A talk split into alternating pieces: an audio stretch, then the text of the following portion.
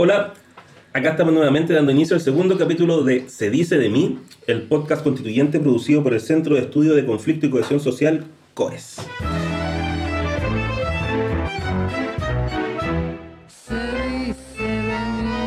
Primero, eh, quiero agradecer todas las visitas y comentarios que tuvo el primer episodio del programa. Eh, como sí, también hubo ciertas preguntas que ya iremos respondiendo y analizando a través de nuestras distintas plataformas. En el episodio de hoy eh, vamos a conversar y aterrizar uno de los temas más importantes eh, que se discuten en este proceso constituyente. Me imagino que habrán escuchado últimamente algunos conceptos como presidencialismo atenuado, bicameralismo asimétrico, Cámara de las Regiones y el Congreso de Diputadas y Diputados. Bueno, todos estos conceptos tienen que ver con el sistema político, o sea, el sistema que organiza la competencia de las y los actores del poder político o de la clase política. Por eso, para comprender mejor todas estas instituciones, sus alcances y cómo influyen en el proceso democrático de un país, estamos con dos panelistas no convencionales que han estado trabajando desde adentro o en la periferia de la Convención Constitucional. Les presento que está a mi lado a Aurora Rosas. Ella es asesora del constituyente por el Distrito 7, Jaime Baza, ayudante en el Departamento de Derecho Público en los cursos de Derecho Constitucional y Teoría Política, parte del Observatorio para el Proceso Constituyente chileno de la U de Valparaíso, como también fue vocera de la Asamblea Coordinadora de Estudiantes Secundarios, ACES Chile, en su juventud. ¿Cómo Así estás, es. Aurora? Muchas gracias por la invitación, eh, Alfredo. Estoy muy contenta de estar aquí. Espero que a partir de, de mi experiencia en la constituyente pueda enriquecer este debate y, y sus auditores les quede mucho más claro cómo avanza el proceso de construcción de este nuevo sistema político. Sin duda, gran invitada tenemos hoy día. Al frente de Aurora y a mi lado derecho tenemos a nuestro otro invitado, Rodolfo López. Él es investigador postdoctoral de la línea Conflicto Político y Social de COES. Rodolfo eh, se ha especializado en movimientos sociales y en la sociología política. Su proyecto postdoctoral, Análisis de la Convención Constituyente desde la Sociología Constitucional, tiene como objetivo estudiar la Convención Constitucional considerando las dinámicas de conflicto y cooperación entre sus delegados. Rodolfo, gracias por estar acá. Hola, hola, gracias, un gustazo estar acá y que me hayan invitado para hablar de este tema y también acercarlo a la gente, que obviamente es un tema que genera mucha preocupación, pero también mucho interés en el debate público. Y así queremos aportar también. ¿Y qué le habla? Alfredo Menéndez, periodista y locutor de este programa, junto a Diego Sandoval en los controles. Bueno, el tema de este episodio, como ya sabemos, tiene que ver con sistema político. Y yendo directo al grano, les propongo una primera pregunta para que conversemos y cuando vayan saliendo estos conceptos que dije anteriormente, los vayamos explicando. ¿ya? Me gustaría saber qué cambios se vienen al modelo del sistema político que nos rige hoy y estos cambios a este modelo, qué ventajas o límites tendrían, no solamente para la clase política, sino para el pueblo chileno y su democracia. ¿Quién dispara primero? Voy. Mira, yo creo que antes de entrar como en la discusión de las atribuciones y las reglas eh, específicas que regulan a un sistema político, que es en realidad donde se ve un sistema político propiamente tal, porque, porque el sistema político en realidad es una cuestión que, que, que se revisa en los detalles, ¿no? Eh, no, no, es, no, es, una cuestión de, de macro conceptos, sino que son los detalles los que perfilan a un sistema político u otro. Eh, yo creo que es importante como recordar que el proceso constituyente como proceso político es una reacción histórica. Uh -huh. eh, y es una reacción histórica que responde a un paradigma muy distinto al que responde la reacción histórica con la que se redacta la Constitución del 80. Y en ese sentido, el sistema político, la gran transformación que tiene, es que se piensa, se analiza y se construye eh, con otros lentes. Se construye con los lentes de la democratización, creo yo. Se construye con los lentes de la inclusión. Eh, se construye para habilitar la democracia y el ejercicio del poder del pueblo, ¿no? Se construye con reglas que buscan y permiten que la, los anhelos de la ciudadanía y las preocupaciones que contingentemente se van dando en la sociedad puedan tener un reflejo en las instituciones del Estado y puedan ser procesadas ahí dentro en términos democráticos. Eso es ra radicalmente distinto a cómo se piensa el sistema político eh, por la Comisión Ortúzar. ¿no? Eh, la, la, la, Comisión Ortúzar, integrada de una forma radicalmente distinta a la que tiene hoy día, eh, construyó una, una forma de organizar y ejercer el poder que neutralizara el impulso y el agenciamiento político del pueblo. Eh, la Comisión Ortúzar lo que pensó y, y como construyó este sistema político, lo construyó a partir del miedo a la democracia, a partir del miedo a las mayorías. Y entonces construyó reglas que eh, impidiesen que eh, las mayorías pudiesen expresarse y transformar la forma como estaba pensada la constitución ¿no? y el programa político de, de, de ese momento. Entonces, ¿Qué, qué creo- vendría haciendo esta comisión Ortúzar para que la gente Claro, la Comisión Ortúzar es un grupo ¿no? de académicos que redactó y propuso la Constitución del 80, que luego fue ratificada eh, y, que, y que en el fondo construyó el etos ¿no? y el espíritu de la Constitución, que si bien después tuvo reformas eh, a- a- y, y- y se transformó ¿no? en lo que tenemos hoy día, eh, mantiene ese mismo espíritu. Y ese mismo espíritu es, creo yo, ese miedo a la democracia. Y eso es lo que yo creo fundamentalmente transformamos hoy día. Entonces, si bien seguimos teniendo un presidente, si bien seguimos teniendo dos cámaras que concurren al proceso de formación de las leyes, son instituciones pensadas con un objetivo radicalmente distinto. Y ese objetivo es permitir que las instituciones respondan, permitir que las instituciones eh, se procesen los conflictos que naturalmente hay en toda comunidad política, que las diferencias que tenemos eh, entre ciudadanos puedan verse reflejados en esta institución y ser procesados y resueltos de forma democrática. Y eso es lo que buscaba impedir la Constitución del 80. Entonces, bueno, durante la conversación y a lo largo del podcast podemos ir viendo cuáles son las atribuciones en concreto que, Ujú. que, que- que nos hacen avanzar de un hiperpresidencialismo, un presidencialismo atenuado o de un Congreso bicameral asimétrico a uno asimétrico, pero creo que en términos generales esa es la gran transformación. Tenemos un sistema político pensado para la democracia, no un sistema político pensado en el miedo. Tenemos un sistema político que eh, de alguna forma u otra busca habilitar el ejercicio del poder y no neutralizarlo. No sé cómo lo, lo ves tú. Eh, bueno, tocaste hartos temas, así que es como por dónde partir. Em, pero a mí algo que me gustaría decir a modo de contexto cuando uno habla de, de la discusión del sistema político es que también, bueno, el sistema político en cuanto tal, como sea, mucha gente lo denomina, es la sala de máquina. Aquí estamos decidiendo el núcleo central de cómo se va a organizar Chile, de cómo se va a dividir el poder y cómo se va a organizar el poder en sí. Cuáles son los poderes del Estado que tenemos, cómo se van a resolver problemas democráticos o cómo se va a resolver incluso el día a día de la cotidianidad del- de las instituciones del país, las instituciones centrales. Y más allá de repente de, de pensar, por ejemplo, que es el tema importante de, esta, de la conversación de hoy día, entre cómo va a estar organizado el Congreso, cómo va a estar organizado el Poder Ejecutivo, es eh, también pensar que cuando hablamos del sistema político Estado tenemos que considerarlo en su conjunto. Cómo van a interactuar entre ellos, cómo van a interactuar con el otro poder que ahora le cambiaron nombre a sistema de justicia, cómo va eso a, interac- a interactuar con el sistema electoral, porque todo eso va entrelazado también con la organización territorial del país, me refiero a eh, el rol, por ejemplo, de los gobernadores que vayamos a tener, el rol de las comunas autónomas, etcétera, etcétera. Así que, eh, si bien el tema de hoy es sobre el sistema, eh, sobre la organización del Congreso, sobre todo, y después del Ejecutivo, también pensemos que esto va a ir de la mano con todos estos, porque, por ejemplo, si dejamos el sistema electoral de lado, tal vez más adelante el modelo de Congreso que tengamos no va a ser muy efectivo, va a tener un montón de problemas, pero tal vez no va a ser necesariamente por lo que decía la convención, sino por el sistema electoral que va a ser, que va a permitir la elección de ciertos miembros. Así que no es que la institución, el Congreso, por ejemplo, sea inefectiva o tenga un montón de problemas, eso también va de la mano con, por ejemplo, el sistema electoral que definamos. Y eso, eso es algo que me gustaría que tuviéramos también, o sea, para recordarle a la gente que es como, lamentablemente no es una, de repente una respuesta fácil, pero es una mirada bien sistémica a las distintas leyes y a eh, secciones de la Constitución que van a definir no tan solo cuáles son las instituciones formales que tengamos, sino también cómo funcionan.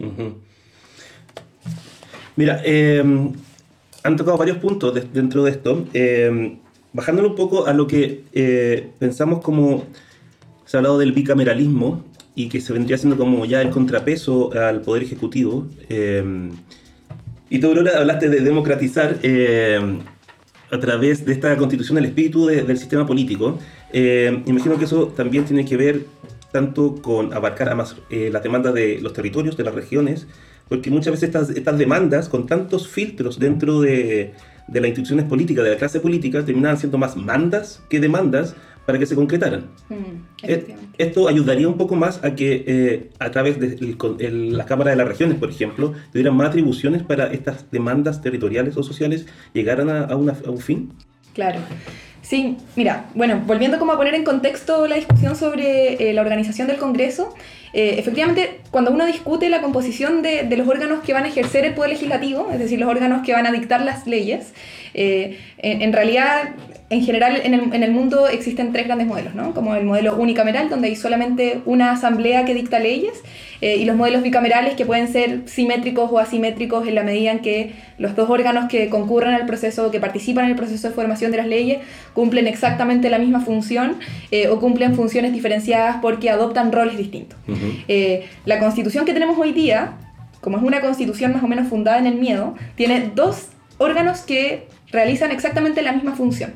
Entonces, mientras la Cámara de Diputados procesa y tramita una ley, luego esta misma ley tiene que ser revisada y tramitada con los mismos procedimientos por otro órgano, lo que efectivamente eh, retarda y sobreburocratiza en demasía la tramitación legislativa.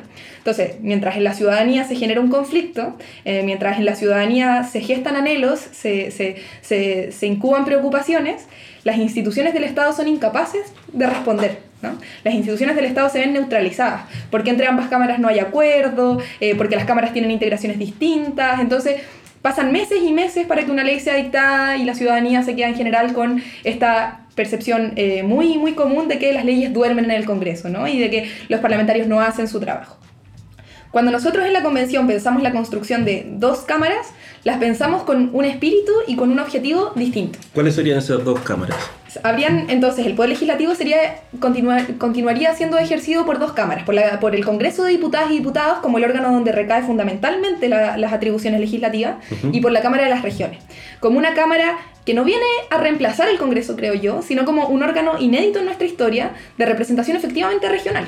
Un órgano que nunca habíamos tenido, un órgano eh, en donde cada región envía al mismo número de representantes para que efectivamente representen cuáles, cuáles son las preocupaciones eh, y cuáles son los debates que se están dando en ese espacio territorial.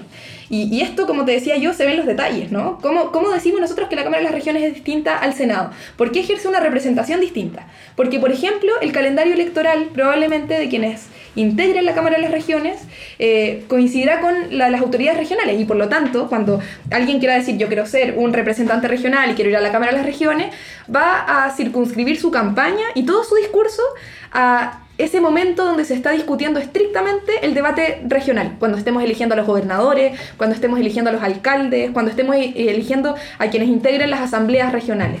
Entonces, la Cámara de las Regiones se gesta como un espacio eh, en donde van a concurrir efectivamente representantes regionales que van a tener un vínculo efectivo con los espacios de representación regional propiamente tal para llevar esa voz, para llevar esa deliberación, para llevar las preocupaciones de su espacio y, y de esa manera enriquecer el debate nacional. Rodolfo. Bueno, yo tengo unos contrapuntos con algunas de las cosas que mencionaba Aurora, porque em, una, a mí algo que me llama la atención del debate es que, bueno, yo estudié también, se lo he escuchado a otros convencionales, em, yo no sé hasta qué punto hay, hay algún tipo de, de, diagnóstico compartido de cuáles son los problemas actuales y cuántos de ellos competen realmente a, por ejemplo, a tener un Senado que hace las mismas funciones o tiene las mismas funciones que, el, que la Cámara de Diputados, o si ese, los problemas que, por ejemplo, hay en Chile obedecen más a una crisis de representación, que, bueno, también está extendida casi a todas las, o en el fondo, todas las democracias del mundo. Eh, y ahí creo que me pregunto si en vez de solucionar un problema estamos creando otro. Porque, por ejemplo, eh, sobre la idea, o sea, popularmente una idea muy compartida, por ejemplo, de que el, el Senado ralentiza el proceso legislativo, eh, y que en el fondo actúa con desconfianza sobre la Cámara de Diputados. Bueno, lo que muestra la evidencia es que el Senado efectivamente no es una Cámara que ralentiza el debate. Si el debate, si una, una ley pasa, la Cámara de Diputados, la inmensa mayoría de las veces, de hecho, es aprobada por el Senado. Y, y, lo mismo de vuelta, también no hay que olvidar que también la Cámara de Diputados, no siempre, pero también cumple el rol de Cámara Revisora en caso de que un proyecto de ley haya partido por el Senado. Entonces no es que necesariamente se opere desde la base de la desconfianza, sino que se da espacio para otra discusión legislativa que usualmente cuando se revisa un, proyecto de ley que ya es aprobado, se, se, aprueba más fácilmente porque el debate principal ya ocurrió. Los argumentos principales ya están esgrimidos, las posturas ya están claras, entonces lo que le compete a la Cámara que vuelva a revisar este proyecto es decir, bueno, ¿qué la arreglaría por aquí por allá? ¿Qué lagunas tiene? ¿En qué se podría perfeccionar? Pero no es que necesariamente tenga una connotación negativa o sea esta, esta, esta suerte de barrera de contención. No lo es tal. Y, me preocupa, por ejemplo, que la, de repente la discusión se, se, se, se, le achaquen un montón de cosas al Senado, cuando también cuando uno entiende cómo funciona el Congreso en Chile ahora, es con la interferencia del Ejecutivo. El presidente es el legislador más importante que hay en el Congreso, o sea, en el sistema legislativo en Chile. Entonces, no es tanto culpa, si uno, por ejemplo, al menos yo, las la, investigaciones que he hecho, cada vez que uno le pregunta, por ejemplo, a dirigentes sociales sobre alguna ley que les importaba sacar, o también a diputados o senadores, te dicen, no, si nosotros tenemos las mejores intenciones, pero necesitamos que el gobierno nos apoye, si el gobierno no respalda este proyecto de ley, no pasa. Entonces, no es culpa de que, no es que el Senado tenga, sea, sea desconfiado, es que para, dentro de cómo está armado el sistema actual, es precisamente el Ejecutivo el que pone un montón de trabas porque ellos son los que definen los tiempos, las materias que se, que, eh, que se aprueban o porque para muchas de este tipo de cosas se necesita el respaldo del Ejecutivo, que, eh, sobre todo en materias que implican gasto. Entonces, bueno, al final del día es a quién le estamos echando la culpa, al Senado como tal o a la, a la estructura total. Entonces, conviene sacar el Senado, achacarle tanto, tal vez no convendría tal vez morigerar el rol que tiene el Ejecutivo en vez de culpar al Senado, crear una Cámara distinta a, las que, a la que ya hemos tenido. Sí, yo creo que aquí tú sacáis varios, varios datos que son relevantes y que me imagino también van a, van a salir durante la conversación, ¿no? Eh, sobre todo en materia de hiperpresidencialismo. Eh, tú, nos hablas de la urgencia y de la iniciativa exclusiva, que son dos competencias que hoy día descansan en el presidente, eh, casi como si el presidente fuese el gran líder de la nación y, tuviese eh, y se reflejase en él efectivamente todos los anhelos y las preocupaciones de la ciudadanía como para que pueda determinar qué es lo que hace y qué es lo que no hace el Congreso. O sea, hoy día en un régimen hiperpresidencialista, ese poder que acumula el presidente lo acumula en desmedro de otros órganos y lo acumula preferentemente en desmedro del Congreso. Eh, en ese sentido, el Congreso se ha transformado básicamente en un buzón, ¿no? En un buzón que le dice sí y no al presidente cuando el presidente inicia un trámite legislativo. Y esto ocurre porque creo que bajo el mismo paradigma que recién comentaba, la constitución, eh, la constitución hoy vigente eh, genera un proceso político de muchísima desconfianza. Entonces, hay temas que están cerrados para los representantes populares. Y, hay temas que solo puede iniciar su discusión el presidente de la República. Pero aún así, a pesar, de, a pesar de, creo yo, la urgencia, que hoy día la constituyente hemos avanzado muchísimo en poner urgencias que no vengan solamente del presidente de la República, sino también de los parlamentarios y eventualmente de la ciudadanía, y en, iniciativa, y en eliminar este, esta, esta clausura por secretaría del debate, como lo hace la iniciativa exclusiva, y crear eh, un procedimiento de tramitación que sea de concurrencia presidencial necesaria, yo creo que la historia del bicameralismo y de esta segunda Cámara es una historia de desconfianza democrática. O sea, eh, eh, la, Cámara de los Lores y la Cámara de los Comunes, ¿no? Hay una Cámara que es política, hay una Cámara que es de deliberación. La Cámara de Diputadas y Diputados hoy día es una Cámara a la que uno eh, para postular puede tener 21 años, en cambio el Senado de 35. ¿Qué, ¿Qué explican estas diferencias que son institucionales, que son finalmente los detalles que, que, yo, que yo comentaba al principio caracterizan y perfilan a las, instituciones. El Senado se piensa, creo yo, como una Cámara de Moderación y es cosa de ver también su composición, ¿no? cuáles han sido los partidos que no han podido acceder históricamente también al Senado, por ejemplo el Partido Comunista. El, el, Senado es un espacio en general que tiende a la moderación. Claramente un tema muy amplio que en este podcast no vamos a poder tocar todas las aristas, Por supuesto que... porque si no estaríamos haciendo a los audio escucha, escuchar un podcast de 5 horas, aunque podríamos hacerlo también. O sea, es un año completo de estudio de derecho, o sea, derecho constitucional es por lo menos un año, y la, esta comisión ve todo el, el, el sistema institucional. ¿Y en cuánto lo vio? ¿Cómo? ¿En cuánto lo vio esta eh, en cuánto? Octubre, sí. En, en nueve octubre. meses, nueve meses, pero de uf, intensísimo debate. Ya, pero no vamos a hacer pasar por no, eso a la no audio vamos a hacer pasar por eso a la, no, no, por supuesto que no, ahí pueden ver Nadie la, va a irse la a la escuela de Derecho, así que tranquilo. Bueno, eh, ¿les parece si dejamos este tema un rato y vamos a pasar a la siguiente sección, o primera sección, ya que la otra era el tema del capítulo, que es la actualidad de la semana. ¿Han emitido su voto, señoras y señores convencionales? Esa voz que escuchamos recién y que nos da la entrada a esta sección pertenece a John Smock. Él es secretario de la convención. Esto lo digo ya que recibimos algunas preguntas en los comentarios del primer capítulo y una de esas era ¿quién era Don John? Bueno, el señor Smock se ha convertido en una de las voces eh, más distintivas de la convención, tal vez sin querer serlo, pero él como actor secundario de este proceso constituyente, constituyente tiene una labor muy importante como es el dar el apoyo técnico al proceso constituyente. Por ejemplo, eh, él es el encargado de las votaciones en el Pleno, eh, las lecturas del actas y ordenar las propuestas de las y los diferentes convencionales que hacen llegar a la mesa directiva de la convención. Así como el señor Smock, Don John, hay otros secretarios y secretarias que hacen la misma labor en las comisiones temáticas o eh, en sus oficinas que están 24 horas trabajando. Para ya adentrarnos en la sección de la actualidad de la semana, me gustaría saber, eh, en la opinión de Aurora y Rodolfo, ¿qué fue lo más relevante de la última semana que ustedes presenciaron para traerlo acá a la mesa? Rodolfo, Aurora. Bueno, más, más, allá de la aprobación de normas que entran al borrador, que son todas importantísimas todas las semanas, son normas constitucionales, así que muy relevantes pa, pa, para cómo se perfila el, el, funcionamiento del Estado en adelante. Yo creo que esta semana pasó algo especialmente significativo, que es la constitución de las comisiones finales. Eh, hasta el momento la convención ha funcionado con siete comisiones temáticas que tramitan normas constitucionales y se las proponen al Pleno, que es el lugar donde están los 154 convencionales, para que éstas puedan ser votadas. ¿no? Entonces, hay un grupito de convencionales que se agrupan por temáticas, por sistema político, por forma de Estado, por derechos fundamentales eh, y demás. Hay siete comisiones que trabajan las normas, proponen, trabajan las iniciativas, las indican y demás, y las llevan al Pleno. Y el Pleno, entre los 154 convencionales, es votada, las aquellas que alcanzan más de 103 votos entran al borrador de nueva constitución. Eso termina y... Em, ¿Termina la próxima semana? Terminan dos semanas más, nos quedan 10 días ¿sí? de comisiones temáticas. ¿Todas terminan el mismo día o tienen diferentes escalonados? Todas deberían terminar el mismo día, pero yo creo que hay algunas que están un poco más atrasadas que otras. Por ejemplo, sistema político le falta un poco más terminar de tramitar sus últimos dos informes. Eh, medio ambiente también quedó... Medio ambiente también, claro, le queda el, informe, el último informe que le fue rechazado. Em, pero, pero deberían todas terminar en aproximadamente 10 días y pasar a constituir estas últimas tres comisiones que se van a encargar de cuestiones distintas para eh, terminar de construir el borrador de nueva constitución y también eh, pensar en su implementación. Entonces ahí vamos a tener a la comisión de armonización, a la comisión de los artículos transitorios y a la comisión de preámbulo. Ajá. Rodolfo, tienes que contarnos algo sobre la comisión transitorio.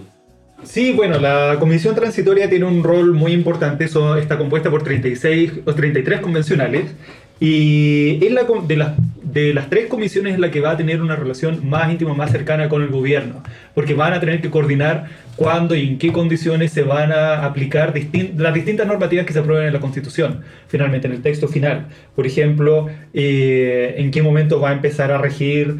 Eh, por ejemplo, pensando en, el, pensando en el Congreso, si se aprobó la Cámara de las Regiones, cuando va, eh, si va, va, a ser desde, la, desde el momento en que se les acabe el periodo parlamentario de los diputados y los senadores, que recién se van a poder empezar a elegir, por ejemplo, los representantes de la Cámara de, de las Regiones, pero mucho antes la de, la de, los, eh, la de los diputados, o si cómo va a ser esa coexistencia entre las personas que son senadores y que fueron electos en la última elección con los representantes de la Cámara de las Regiones que se vayan a elegir eh, con posterioridad y con los que van a, lo más probable es que, claro, como no todos los periodos terminan al mismo tiempo, algunos, bueno, tengan que coexistir. También eh, en otras materias sobre, por ejemplo, las nuevas atribuciones que vaya a tener o no el Ejecutivo, las nuevas atribuciones que vaya a tener o no el Legislativo, también la implementación o cómo se ve reformando el sistema de justicia, todas esas leyes que en el fondo van a decir, bueno, en el intertanto, mientras se implementa esta ley y se caduca la, la, la antigua constitución y pasa la nueva, eh, bueno, lo que vamos a hacer es X o Y, etcétera, etcétera. Y ahí eso va a depender una, una comunicación y una, una coordinación muy grande con el ¿Cómo se presenta esta mesa entre la comisión transitoria y el gobierno? ¿La comisión le presenta lo que tiene que hacer el gobierno o hay algo que es un dimi direte de que tienen que traer algo de vuelta al ex congreso, a la convención? y discutirlo nuevamente para luego presentárselo al gobierno. ¿Eso es solo una instancia de conversación o va a ser durante todo este proceso de la comisión una larga conversación? Yo me imagino que van a ser dos procesos paralelos. Una, que la misma comisión se, se ponga de acuerdo sobre cuáles van a ser los artículos transitorios y cómo se van a implementar, pero al mismo tiempo una conversación, me imagino, y tal vez con la Secretaría General de la Presidencia, que es la que lleva las relaciones con el Congreso, con la que van a tener que conversar, por ejemplo, la otra parte, la implementación. Así que yo creo que va a ser dos conversaciones dobles, una interna, pero también un vaso comunicante constante con el gobierno, ya que también el gobierno yo no doy ah, no, dudo un segundo que tiene toda la disposición a colaborar con los convencionales en la, en la, implementación de estas normas transitorias. Y a nivel simbólico, ¿se sabe dónde va a ser eso? Si los convencionales van a la moneda o la moneda va al ex congreso? O sea, no creo que vayan las 33 al... No, la, la, la, la coordinación. Sí, no lo, sí, lo más probable, yo creo que va a ser más probable que el, que el, que el gobierno vaya, bueno, tal vez por señales políticas va, va a ser para los dos lados, pero va a ser definitivamente una... una eh, si van a la moneda van a ser los representantes y si van desde la moneda, bueno, hablarán con los 33, pero contando con la mediación de la, de la dirigencia que tenga esa comisión. Claro. De, todas formas, yo creo que la relación que va a tener por lo menos la comisión transitoria eh, con el poder central, más que con el gobierno, es con el Estado, ¿no? Porque las decisiones de transición de lo viejo a lo nuevo, que es en el fondo lo que hace esta comisión, están pensadas y, y deben ser decididas por la misma convención, que es, la que, eh, que es donde recae el poder constituyente. Entonces, claro, van a haber conversaciones probablemente con los ministros que hoy día son del gobierno, pero no como ministros de un gobierno que quieren implementar un programa, sino que como... Eh, líderes de los poderes del Estado Claro. que tienen la información y, y- y los recursos técnicos para poder aportar en lo que significa la implementación, por ejemplo, el Estado regional, que es una transformación significativa en competencia, eh, que tiene que hacerse de forma progresiva, ¿no? Eh, con, con- con- entregándole certezas también a, a las entidades territoriales y cuya información no la tiene la convención, sino que la tienen efectivamente los poderes del Estado. Entonces, Ujú. esa conversación creo yo va a ser bastante con, con lo- con el Estado más que con el gobierno propiamente. Y hay dos otras comisiones que se crean, que es eh, armonización y la de preámbulo. Claro. Y esas comisiones van a tener también distintos objetivos. La comisión de armonización, como dice su nombre bien, eh, tiene por objetivo armonizar el texto. Como yo te comentaba recién, hasta el momento nosotros hemos estado trabajando normas en las comisiones que se proponen al pleno, que el pleno las vota y entran al borrador. Y entran al borrador de forma eh, disociada, ¿no? Entre artículo por artículo. La comisión de armonización lo que va a hacer es tomar todos estos artículos e identificar cómo agruparlos y cómo eh, disociarlos ¿no? en el texto final. Entonces va a crear capítulos, va a crear epígrafes, va a fusionar artículos probablemente que tienen el mismo contenido que Ajá. fueron aprobados por distintas comisiones, va a identificar si es que hay, si es que hay vacíos, si es que hay contradicciones, si es que hay errores de, de sintaxis, ¿no? Entonces va a velar por la armonización y por la calidad técnica del texto y va a proponer ciertas enmiendas al, al pleno de la convención. Y la comisión de preámbulo va a redactar los, los, los- primeros párrafos. Ese Eh, preámbulo, es raro ese nombre, como Sí, una en- comisión de preámbulo, pero ya la estamos haciendo post lo que se escribió. Es como... Bueno, en general, lo, creo yo también la actividad académica se hace así, ¿no? Uno escribe la introducción al final. De- hay que hacerlo, uno nunca puede partir con eso. Uno nunca parte por el principio porque eh, lo que hace en el fondo el preámbulo, que es, es algo que tienen, creo yo, casi todas las constituciones del mundo, dan cuenta un poco de cuál es el contexto político, social, histórico en el que se redacta este nuevo texto constitucional. Entonces, eh, es un texto de, de- de un gran componente histórico más que normativo, ¿no? El preámbulo es un párrafo en el fondo, es un párrafo que va a dar cuenta de cómo se originó este proceso constituyente. Espero yo que valore las nuevas voces, eh, los nuevos sujetos que emergieron en este proceso político. ¿Qué debería tener el preámbulo? ¿El espíritu más o menos? De, Claro, Sí. es el espíritu, es el relato histórico, Ya. es la apertura, es lo primero que uno ve cuando se acerca al texto constitucional. Es ojalá lo que se les, eh, se les cuente mucho a los estudiantes en el colegio, ¿no? Y cómo la ciudadanía se acerque de manera más amable a esta nueva constitución. Va a reflejar esa nueva visión, ¿no? De, de- de sociedad y de política que, que la nueva constitución está construyendo. Y como no es un articulado, claro, es mucho más fácil de entender también para, Claro. la, para la gente que es lo primero que ve. Perfecto, Claro. perfecto. Bueno, a mí me queda más que claro lo que ha pasado, lo que trajeron de la mesa en la actualidad de la semana. Finalizada la votación. Y ahora los quiero invitar a una pausa musical para luego seguir con las siguientes secciones del programa. Así que los dejamos con Mente Sabia Crew y su tema Elefantes.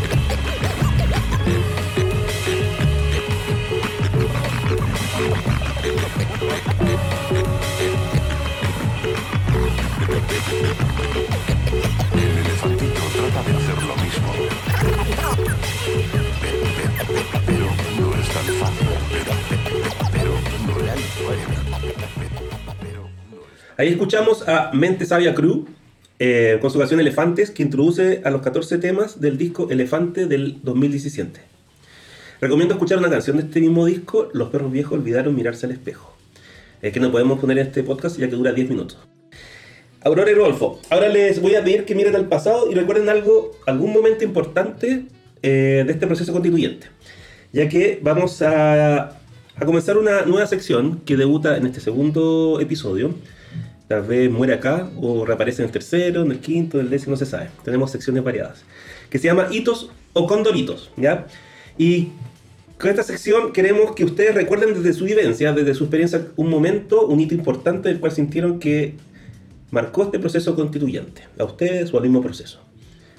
Traigan algo y pónganlo ahí en la mesa. Eh, ya, algo que, que a mí siempre me llamó mucho la atención fue la primera vez que se hizo, o sea, cuando terminó la discusión del reglamento y comenzó la discusión sustantiva de la convención sobre, con las comisiones, ese mismo día también coincidió con el aniversario del 18 de octubre. Y por esa casualidad de la vida, yo estaba ya en la convención ese día. Y claro, estaba ya por, por, por, la investigación que estoy haciendo, quería, bueno, buscar contactos, qué sé yo. Y yo dije, bueno, siempre que uno va a la convención hay gente afuera. Por lo general están las señoras que están a favor de la convención, que son tres, si mal no recuerdo, como tres señoras súper simpáticas. Y que uno siempre les puede sacar fotos, pero ese día había más gente. Pero yo llegué más o menos temprano, llegué como a las 11. Así que pasé nomás, tenía una credencial, entré, listo. Pero yo, yo dije, ya, si llegan a haber protestas va a ser mucho después, será como, no sé, a las 6 de la tarde. No, pues ya era como la una, y justo a la, como a la una, una y media, los convencionales salen también a darse. Algunos salen porque tienen también un break. Un receso, así, ya Sí, un receso, salen a fumarse un cigarro, a conversar entre ellos. Y justo a esa hora empezó, ya, empezó la, la protesta más fuerte. O sea, uno desde adentro se veía no más que un mar de gente ¿Con algún tipo de abanderamiento? No, no, uno veía gente y veía, se escuchaba el bombo, y se escuchaba el bombo, y ta, ta, empezaron a gritar, empezaron a gritar. Lo único que me acuerdo es que, lo- o sea, los carabineros que están ahí custodiando la entrada son gente que está en manga de camisa, está preparada para, para contener eh, manifestaciones, qué sé yo. Y yo de repente lo único que veo es que los guardias del, del Congreso, que están en la puerta del Congreso mismo, no la, no, no la de la calle, que es donde están los carabineros, Los empiezan a mirar, empiezan a mirar. Y de repente se empieza a escuchar más fuerte el griterío, el griterío, el griterío. Y es que lo que pasa es que unos dirigentes sindicales querían entrar. Ajá. Pero al mismo tiempo mucha más gente quiso entrar. Y ahí estaba entre que medio que empezaron a llover, llover escupos y los insultos. Y de repente se para un tipo, se, su- se sube a una, a una reja, a la reja, la reja de entrada. Y el tipo se obviamente está... No era- le, fal- le faltaban palitos por pete. El asunto es que empezó a ver a la gente y me decía, te voy a matar, te voy a matar. Le empezó a gritar a todo el mundo, te voy a matar. Y empezaba a apuntar. Y yo estaba así como, mierda, ¿qué hago? Es ¿Te- como, te si me- apuntó? y yo decía, si me, si, me, si me apunta a mí, pero si yo me voy como en un media hora, si puedo... No, y después me puse a pensar, ¿y si no puedo salir? ¿Dónde? Si, si bloquea, si rodea la- y no puedo salir, ¿qué hago?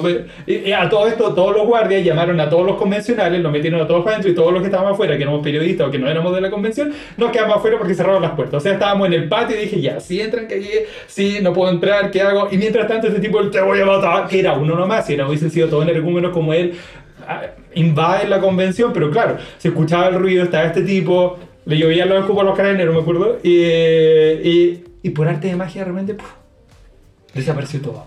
Pero yo me ponía a pensar, yo lo escucho fuerte de acá, pero yo cuando iba al Congreso, por ejemplo, de Valparaíso, había una protesta afuera adentro, no se escuchaba nada, así que yo no sé cómo fue para ti ese día. No fue un sueño Sí. tuyo esto. No, no, no, no. No, Porque yo tú puedo estabas ya ahí. corroborar- sí. puedo corroborar la historia. No, no tengo la misma visión, por supuesto, porque estaba adentro.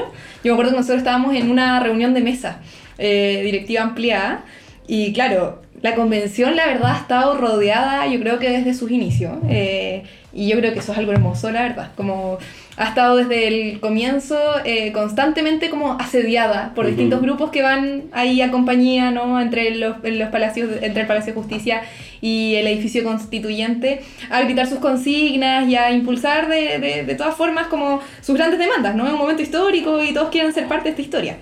Y ese día efectivamente habían, yo no recuerdo quién, pero, pero también tengo la impresión de que eran dirigentes sindicales que algo querían ir a presentarle a la mesa, algo querían decir. Y Iban en decidieron casa, saltar la reja. O no sé si decidieron saltar ellos la reja o ellos ya estaban adentro y No, otros ya estaban- saltaron ya la estaban reja. intentando Sí, creo que entrar. ellos ya estaban adentro. Mm. Eh, y nosotros en reunión de mesa de repente nos empiezan a decir, oye, como, bueno, hay- unos disturbios afuera. Y yo dije, ya, voy a salir a mirar qué está pasando. Eh, y el tratamiento de la mesa con Tú esos disturbios- salir y yo Rodolfo quería entrar. Claro. y, y la mesa con esos disturbios siempre eh, los, los trató de una forma que yo creo que es, es- es muy bella, ¿no? Salimos siempre. Cuando cada vez que habían eh, protestas afuera, eh, Elisa con Jaime salían a Mm. recibir a, a las dirigencias, ¿no? Entonces se ponían a conversar, siempre recibían cartas, petitorios y demás. Pero ese día no se pudo, evidentemente, porque la gente estaba entrando a la convención eh, y, y se generó una delegación de la mesa directiva. Ya yo me acuerdo que salió Pedro Muñoz, no me acuerdo con quién más, a conversar eh, con quienes estaban con los dirigentes sindicales. Se formó una mesa de trabajo, se conversó, ¿no? Se dijo como, bueno, cuáles son las grandes demandas. Yo decía, nosotros queremos ser escuchados dentro de la tramitación del derecho al trabajo y de la, de la libertad sindical. Y, y, bueno, Pedro y, el, y la, la, otra vicepresidencia adjunta, no recuerdo quién era, les explicó cómo iba a ser el, la, el, proceso de tramitación de la norma, que iban a haber audiencias públicas, que iban a tener espacio para poder comentar y, y presentar sus experiencias. Y se resolvió, pues, no por, no por arte de magia, yo creo que esto es lo significativo, no por arte de magia, sino que por un diálogo constructivo entre lo que pasa dentro de las instituciones y lo que está pasando afuera. Y si bien siempre hay ¿no? Eh, personas que no tienen la intención propiamente tal de dialogar, sino que de posicionar demandas ¿no? o, o grandes consignas, hay una posibilidad de tratar de otra forma los conflictos y yo creo que este día fue especialmente relevante en ese sentido, fue un día histórico, demasiado emocionante a mi entender, cuando Lisa dice, bueno, hoy día empieza el debate constituyente, se dieron los discursos de apertura que fueron profundamente emocionantes para mí, escuchar a la Machi, Francisca Linconao y a tantas nuevas voces que contaban y relataban su experiencia y su camino a la constituyente, eh, y por otro lado, ¿no? la presión ciudadana desde fuera siendo también digerida por, por el edificio constituyente de una forma inédita, creo yo, como especialmente democrática, especialmente dialogante. Así que sí, una gran experiencia, un hito, un hito condorito eh, digno de resaltar en este programa. Bacán, me gustó cada uno en su labor, tú más como etnográfica, de afuera de estos detalles, tú más ejecutiva, parte de la mesa. Eh, sí. No, buena, buen, eh, primera presentación de esta sección Hito Condorito. Así que se agradece su vivencia y mm, ahora yo lo voy a invitar a pasar a la siguiente sección. Así que les parece ahora que salgamos de estas cuatro paredes un rato y sea tiempo de escuchar el chapoteo en el barro, las ramas de los árboles como caen en la lluvia por culpa de la lluvia y el eco del cemento, ya que ahora le toca a ¿Qué dice mi gente? Esta sección gustó mucho el capítulo pasado, así que les voy a contar a ustedes y también a Aurora y Rodolfo de qué se trata. Para el capítulo anterior salimos a la calle con la intención de darle el micrófono a alguna persona para que hiciera una pregunta con relación al tema del capítulo. Esta pregunta que la semana pasada salió de un trabajador de aseo de la Muni de Santiago, la tomamos y la llevamos para que diferentes constituyentes le dieran una respuesta. De alguna manera dejamos entrar al edificio del ex Congreso las dudas que tienen en la calle. Bueno, esta semana se nos amplió aún más la calle, tanto así que se transformó en carretera y la grabadora viajó a regiones. Fue así como una escucha de Villarrica, región de la Araucanía, nos mandó la siguiente pregunta. Hola, mi nombre es Daniel desde acá de Villarrica y mi pregunta es la siguiente. La nueva Cámara de, de, las Regiones, ¿cuáles son las atribuciones que tendrá para resolver las demandas particulares de cada territorio? Gracias. Daniel, quien se desempeña como fotógrafo, también trabaja en la cocina del restaurante La Ranita de Darwin de Coñaripe y es reconocido también por ser un poeta lacustre. Eh, nos mandó esta pregunta para que fuera respondida por diferentes constituyentes. Esta vez, eh, quienes escucharon la pregunta de Daniel y se la respondieron fueron cuatro constituyentes.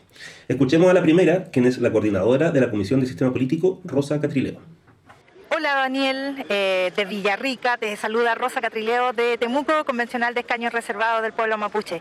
Mira, eh, la Cámara de las Regiones eh, se va a hacer cargo de la legislación que tiene que ver con derechos fundamentales, salud, vivienda, educación, por lo tanto las voces regionales van a estar representadas para cuando se tomen decisiones de política en esos derechos sociales. Así es que muy importante los representantes que vamos a tener desde la región. Luego le pasamos el micrófono a otro integrante de la Comisión de Sistema Político, Pedro Muñoz. ¿Qué nos dice Pedro?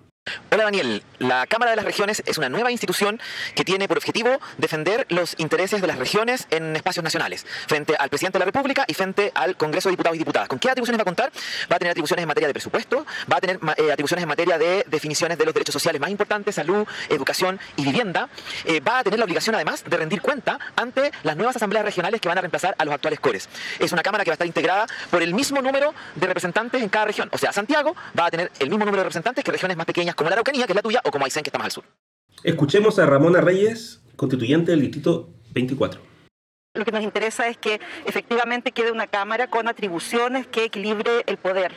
El poder que nosotros ya estamos eh, tratando de distribuirlo eh, a las regiones, por las autonomías regionales, por las autonomías que van a tener las, indígenas y también la autonomía comunal, regional y las, y las autonomías territoriales indígenas. En relación a las atribuciones, es una cuestión que se está todavía eh, trabajando. La Comisión 1 todavía no pasa con su segundo informe donde vamos a ver estas materias. A nosotros nos interesa como regionalistas que efectivamente tengan, sean un contrapeso eh, real, no la Cámara de Diputados, porque queremos que específicamente trabajen solamente con legislación regional, pero que no sea una Cámara mirada en menos. Y por último, Alejandra Pérez, constituyente del distrito número 9. La Cámara de las Regiones es un órgano que está pensado como de representación regional. Participa de la creación de las leyes, eh, un ejemplo claro de eso es el presupuesto nacional y este va a responder a la Asamblea de las Regiones. La importancia real eh, se ve en la Comisión 3, es donde se ve la orgánica de la organización del Estado. Entonces la Cámara mejora en cierta manera porque participa en el proceso legislativo. La Asamblea es la que crea y tendrá diálogo directo con, la ciudadanía. Agradecemos a Daniel por su pregunta y a los convencionales constituyentes por su respuesta.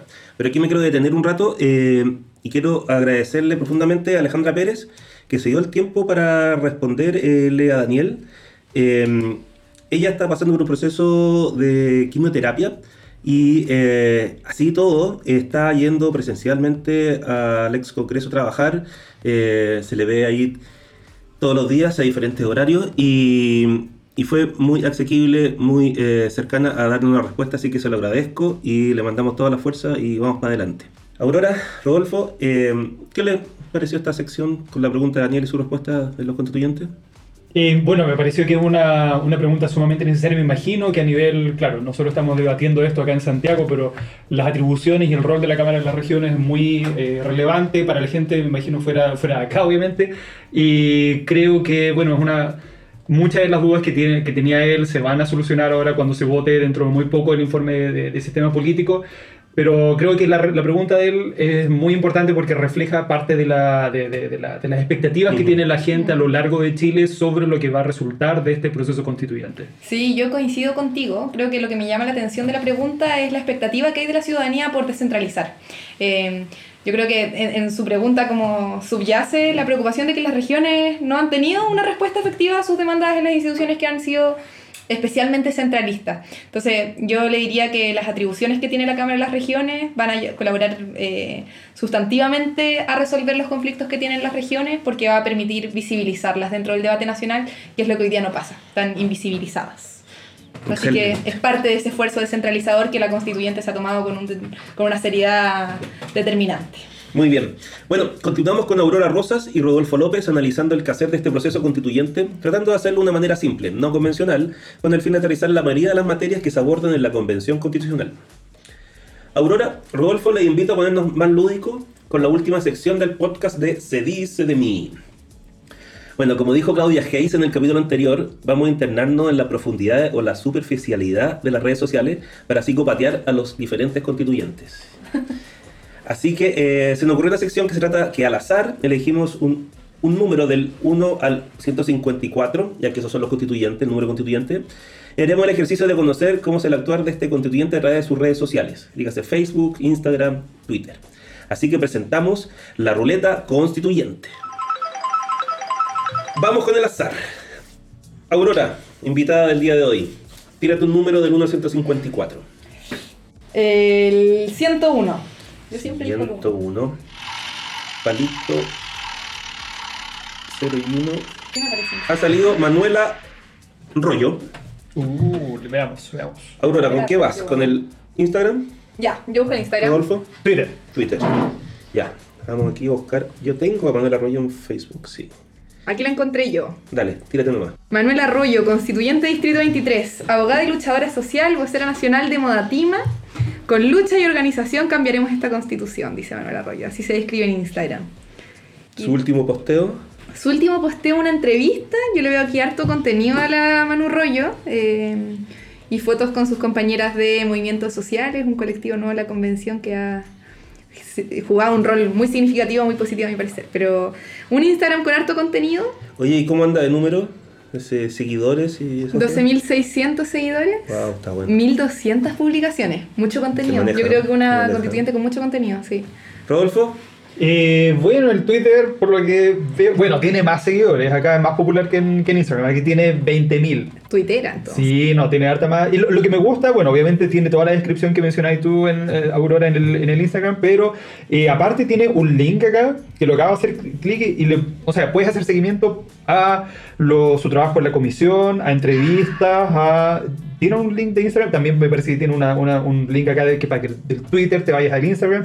Me gusta eso que tiene Está bueno centralizado, sí. Y hay harta información. Mira, según lo que veo, pone bastante el clips de sus intervenciones en el pleno y en las comisiones. Y encuentro que eso es bueno porque cuesta tanto seguir todas las discusiones que al menos si tenía una pildorita por aquí y por allá, Sí. sale. Y ya, es a mí de la Cristina Adorador. Tiene una fotito acá. Ya, ¿y con Oye, qué contexto ese? No tengo idea, a ver. déjame. Yo creo que Eh, el pleno de conocimiento que Sí, hubo hace poco. eh, sí, votación de normas que fueron el segundo informe de reemplazo. Ya, Bueno, a mí me quedó Ay, disculpa, y tiene hasta un Sí. mural, tiene así una- una- un, un- un dibujo, bueno, no, no sé, un dibujo, pero sale y ya no le hace justicia, más me gustó, pero es sobre, es sobre el agua y claro, en el marco del, del activismo con la Caro Vilches y Moda Tima. Todo moda tima, claro. Sí. Ya, yo estoy con Facebook, que parece que no, haya- no es una red social que la esté llevando mucho ya en realidad. Y eh, dice algo parecido, Manuel Arroyo, Distrito 23, eh, pone su número de teléfono, Ah. eh, su mail, lo que encuentro, eso me gusta a mí. Lo rescatamos ¿En también de Giovanna Roa. Ese será el asesor entonces, o la asesora. Habría que ver. Mira, yo podría... Llamemos. Ah. Oh, sería... a lo Manuela. Y de sus publicaciones, hace 8 horas, eh, publicó lo siguiente: la existencia y el reconocimiento de los pueblos indígenas, de sus derechos lingüísticos, culturales, territoriales, es un avance para la construcción de este nuevo diálogo. Ahora, yo creo que el tema no se va a resolver en un proceso constituyente, es un problema histórico, se va a resolver en una nueva redistribución de las tierras, en una nueva conversación con las empresas forestales. Hoy en la sección crónica constitucional de El Mercurio. Entonces, ¿dónde Sí, sale po. ella? Es un tema sensible para la Manu Rollo, eh, una abogada defensora de varias causas donde Sí. mapuches han estado imputados por el Estado, entonces ha jugado un rol importante también ahí. Le la- toca directo. Sí, Sí. sí. Está muy conectada con su territorio, que eso es Sí, lo bueno también. Ha estado en la Comisión de Justicia, donde también se aprobó pluralismo jurídico, entonces han sido voces significativas en el debate. Mire, aquí habla también un poco de lo que hablamos recién, de las comisiones en recta final de la convención. A ver si ya agarró algún, in- integrará alguna de estas nuevas comisiones. Normas transitorias, aquí pone a Elisa Justinianovich y a Vanessa Hoppe. Armonización, Yanis Meneses, Manuel Arroyo. Alondra Carrillo. Ahí quedó Manuela, en la armonización. Mm. Y en preámbulo, ella rescata a eh, Cristina Dorador. Y acá hay otra, que no la hablamos, despliegue territorial. Claro. Eso no es una comisión. No, eso no es una No. comisión, pero mientras estén funcionando las comisiones finales, que están integradas por 44, 33 o 15 convencionales, eh, el resto de los convencionales va a estar haciendo un trabajo de pedagogía popular y de comunicación del texto y del borrador importante en los territorios. Ah, está bueno eso. Te voy a invitar para otro capítulo, Aurora. Yo tenía acá- entendido que lo hacían para las semanas distritales, pero como se la- las cancelaron, ya no pudieron tener ese contacto. Claro, teníamos semanas territoriales, pero la vorágine también de la tramitación de norma se las comió un poco, pero se desplazaron para el final cuando ya tengamos Exacto. algo Sí. sólido sobre lo que comunicar. Y un poco más de aire. sí. Claro. Bueno, vamos a dejar a Manuela que descanse. Y esa ha sido la ruleta constituyente. Con lo que estamos dando fin al segundo capítulo de Se dice de mí, podcast constituyente producido por COES. Aurora, Rodolfo, muchas gracias por ser parte de este segundo episodio y espero verlos en nuevos capítulos. Rodolfo, Alfredo, Diego también en los controles, muchas gracias por la invitación. Eh, espero que les vaya muy bien con este podcast, creo que es un ejercicio excelente para poder comunicar lo que ha estado pasando en la constituyente con un poco más de humor y bajando la discusión. Así que felicitaciones. Realmente le agradecemos su presencia. Un Rodolfo, gusto también haberlos conocido, Alfredo, Aurora, Diego también. Y ya, pues invítenos para la próxima. Ahí va- va- la, la discusión va a ser muy distinta, ya habrá un texto, así que... Eso va a estar más interesante, sí. No, aquí esperamos seguir eh, y la gente dirá si les gusta o no les gusta. Así es. Así que a todos y a todas las que nos escuchan le agradecemos su tiempo y si les gustó, comparta. Espero que hayan pasado un buen rato. Chao gente. Chao, chao. Bye.